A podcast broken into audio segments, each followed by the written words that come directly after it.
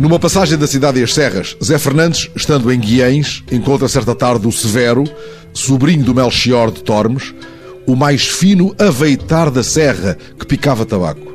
Ontem, atalhando caminho por Enxames, entre Tormes e Santa Cruz do Douro, vinha a pensar que poderia ter pousado a estranha palavra aveitar na breve mesa de conversa com os participantes no curso de verão da Fundação Essa de Queiroz, que este ano junta especialistas em leituras audiovisuais de narrativas queirosianas na Casa de Tormes. Há neste seminário internacional jovens estudantes de literatura e prestigiados académicos vindos de Lisboa, de Coimbra, do Porto, de Londres, de Roma, dos vários Brasis, discutindo as adaptações queirosianas no cinema, e fiquei a saber que as primeiras, de Primo Basílio, foram feitas no México e na Argentina nos anos 30. Já a primeira adaptação de um romance do Essa em televisão foi feita em 58 na República Checa, seguindo-se uma outra no México em 63 e outra na Alemanha em 69, até que Artur Ramos adaptou a Capital em 71. E em 73 houve uma adaptação da Cidade e as Serras esboçada por Odete Samoris, que não chegou a ganhar direito de rodagem.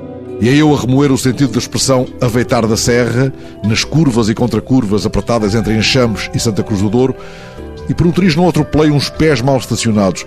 Estava um homem sentado à porta de casa, fazemos o supor a cadeira na berma, os pés, uns tarolos descalços, seja o Senhor louvado, a corar ao sol, pousados no asfalto. Se um rodado lhe levar um dia os pés, será porque lhe ficou curta a manta para a desmesura da cesta?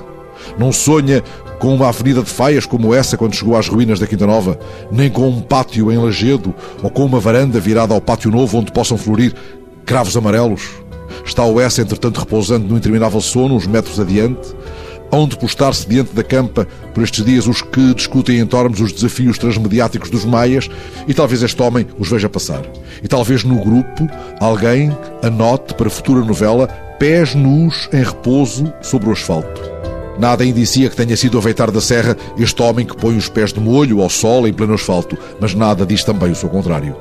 Ainda assim, como há sinais de trânsito avisando para a possibilidade de animais bravios atravessarem inesperadamente a estrada, faz talvez todo o sentido reclamar para esta geografia amável e um pouco escondida um novo tipo de sinais anunciando pés em repouso, pés de molho ao sol sobre o asfalto.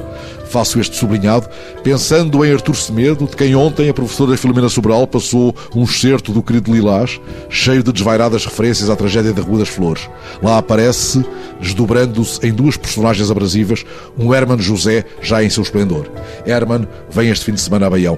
Tal como Artur Semedo, ele saberia muito bem dar corda a estes pés pousados sobre o asfalto numa curva da estrada. Saberia adaptá-los a um contexto ficcional. Como disse a professora Filomena Sobral em Tormes, numa das sessões desta semana, a adaptação é um encontro renovado.